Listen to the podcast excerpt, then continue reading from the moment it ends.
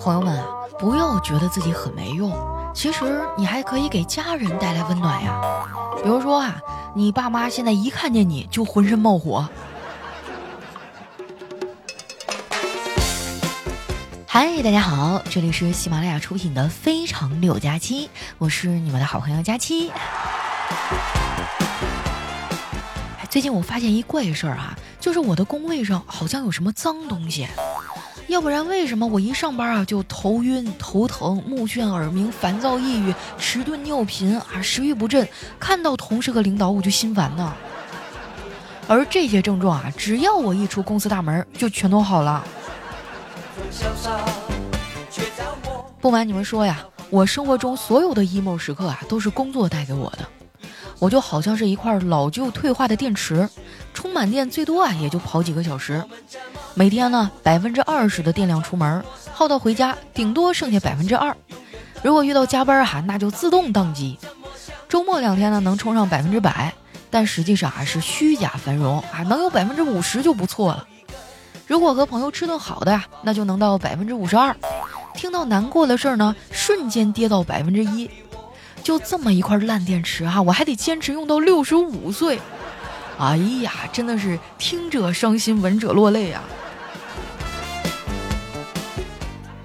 不过吐槽归吐槽啊，如果真让我辞职不干了，那也不太可能，因为现在这社会啊，有个工作就不错了，不干活就没有饭吃啊。我甚至还有点担心，万一将来某一天啊，我被那个人工智能是吧，那个 Chat GPT 取代了，我该怎么办呀？小黑知道我有这个想法之后啊，专门跑过来安慰我。他说：“佳期啊，其实你完全不用担心自己被取代，因为你的工资啊还没有他的运营和维护费用高呢。”小黑可真是捅刀小能手哈。不过呢，话说回来哈，虽然我在抱怨我的工作，但是不工作我也不知道自己要干啥。我现在啊正在经历一个非常尴尬的年纪，跟小孩呢玩不到一起去。跟长辈呢说不到一块去，同龄的朋友们啊渐渐的约不出来了，哎，在家待着呢又觉得特别无聊。之前哈微博上有一话题，说是如果你可以穿越，你最想穿越到什么时候？哎，我就特别想像电影《夏洛特烦恼》里的夏洛一样，穿越回学生时代。我上学的时候啊，除了不学习啊，基本上什么都干，哎，每天过得可快乐了。那个时候我们班主任啊，直接就放弃我了。给我安排到挨着后门坐着，不过呢，我也不捣乱啊，上课我就睡觉呗。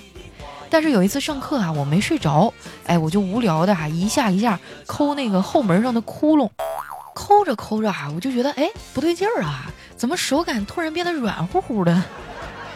紧接着啊，就听一声惨叫，没想到啊，窟窿的另一边居然是班主任的眼睛。那天之后啊，班主任就请假了。哎，我当时还挺担心的。你说这算不算是工伤啊？学校能不能给报销啊？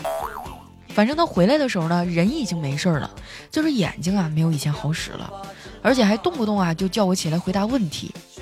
有一次上课啊，他提问说：“众人皆醉我独醒”的下一句是什么呀？赵佳琪啊，你回答一下。我站起来想都没想啊，就直接说：“睡你妈逼，起来嗨！”哎，咱别的不说，这个韵脚是不是压上了？老师当时被我气够呛啊，但是呢，他也没发火，而是给了我一次机会。他说：“你背诵一下《枫桥夜泊》，背好了再坐下。”于是呢，我就开始背了《枫桥夜泊》。呃，月落乌啼霜满天，江枫渔火对愁眠。姑苏城外寒山寺，嗯，您要进去得花钱。然后啊，我就被叫家长了。你说，其实我有什么错呢？啊，我就是记性不好，外加脑洞太大罢了。不过我这个特质啊，虽然让老师不太开心，却让我的同学们得到了快乐。这可能啊，就是我说脱口秀最原始的动力吧。啊，现在想想，那个时候真的太牛了。我好多的爆梗啊，都是现挂的。有一次啊，我去参加我们学校话剧社的排练，我演唐僧，但是我记不住词儿啊。就听见演悟空那个演员说：“师傅，你动不动就开除我，为什么从没想过要开除八戒和沙僧啊？”面对他的质问啊，我就拼命的想台词儿，哎，但是我一着急啊，真的就一点儿也想不起来了。于是呢，我只能温柔的说：“悟空啊，因为为师是出家人，出家人是不能乱开杀戒的。”哇，当时现场的人都笑疯了。从那之后呢，我就变成了我们学校最著名的搞笑女。后来我跟丸子他们聊天啊，还聊到过这个事儿。丸子听了以后啊，就很有共鸣。他说：“佳琪姐，我初中的时候也是一个不良少女。”我当时眼前一亮，哎，有多不良啊？你说来听听。丸子说：“当时我才一米四，发育不良呀。”喂，谐音梗是要扣钱的，好不好？你怎么这么不守规矩呢？丸子这孩子哈哪儿都好，就是太贪吃了。每次啊，他来我的工位上找我，都得吃我的零食。昨天啊，临近中午的时候，他又跑过来说饿了，然后翻了半天，翻出来一根香蕉。我说丸子呀，空腹吃香蕉不好。结果这二货说，吃第一口是空腹，第二口就不是了呀。等到下班的时候啊，这货把我办公桌上能吃的零食都给我吃完了。他自己啊也有点不好意思，吃午饭的时候呢，就主动提出来给我买水果。我说我想吃橘子了。老板见状啊，赶紧递过来一个橘子，说：“先尝尝。”丸子啊扒下来一片尝了尝，然后呢又扒下一片给老板说：“要不你也尝尝？”老板尝完之后啊，顿了一会儿说：“哎，要不来点苹果？”最后呢，丸子还是在这个水果店啊买了水果。回去的路上啊，他就忍不住开始吃，一边吃呢一边跟我吐槽，他说。佳琪姐，我觉得生活真的太难了，我有时候都觉得自己喘不过气儿来，感觉命运仿佛扼住了我的咽喉。我笑了笑说：“也许吧，命运扼住了你的喉咙，还是想告诉你啊，别再吃了。”走了一会儿啊，我俩觉得有点累了啊，就决定坐公交车回去。我发现啊，公交车有一种魔力，就是每次只要一坐在公交车靠窗的位置，哎，我又觉得啊自己是那个悲情故事的女主角。下车之后啊，我发现离午休还有一段时间，丸子他们家呢在公司附近，哎，他就邀请我去他家里待一会儿，我很开心的就去了。到了之后啊，丸子就开始给我展示他刚买的新衣服，还试穿了好几套，问我好看吗？我还没说话呢，昨天上夜班啊，在家里补觉的叨叨就被我们吵醒了，走过来啊，看了一眼丸子，说：“哇塞，媳妇儿，这衣服好看哎，这么好看的衣服，你不去整个容，稍微搭配一下吗？”丸子可能是心情太好了，居然没生气，而是不痛不痒的回复了一句：“哼，我才不要跟你白头偕老了，我要永远黑发飘飘。”叨叨这时候起床气啊也散了大半了，他可能也意识到啊自己刚才那么说不太对，就赶紧打圆场。哎呀，媳妇儿，我最近工作特别累，每天都加班，有时候还得值夜班。现在黑眼圈啊都好像长在脸上了，我也不能挂着黑眼圈天天在医院逛啊，到时候病人该投诉我了，说我自己的身体都调理不好，怎么给他们治病啊？丸子啊冲叨叨翻了个大白眼。所以呢，你想干什么？叨叨还陪着笑说：“哎，你不是有什么素颜霜啊，还是隔离霜啥的？你给我点儿呗，我抹抹脸。”丸子啊找了一瓶大牌的隔离霜给他。叨叨看到之后呢，有点舍不得。哎，算了吧，我还是去买点便宜的吧。你这个看着就挺贵的。丸子啊就安慰他说：“别这样，安心用就行了。我既然舍得给你，那肯定就是过期了呀。”眼看着叨叨这脸色有点不对呀，我这赶紧缓和气氛嘛，我就用手机外放了一首歌，啊，我想着转移一下大家的注意力。果然呢，我的想法没有错，叨叨立马就被这个歌声吸引了。他说：“哎呀，周杰伦的歌还是真经典呀，不过到了明年，这首《爱在西元前》就不能唱了，因为今年是汉谟拉比法典颁布的第三千七百九十九年，明年就是三千八百年了。”他就再也不能唱《刻在黑色的玄武岩》，距今已经三千七百多年了。说到周杰伦啊，他之前还非常郑重的啊问过我一件事儿。那一次呢是他的演唱会啊，唱着唱着，他突然举起话筒，对着台下的我们说：“会唱的朋友跟我一起唱好吗？哎，我大声的回答：好的。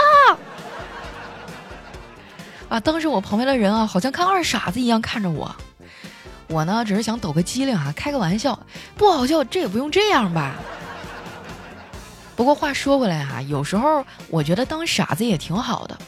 我之前呢在 4S 店做销售的时候，我有一同事呢是做客服的，每次啊他把事情搞砸都会装傻，然后一脸委屈的对顾客说：“对不起，今天是我第一天上班。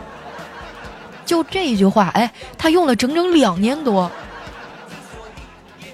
我对这个同事啊印象还是很深刻的，她呢是个特别精致的小姑娘，每天都打扮得很漂亮。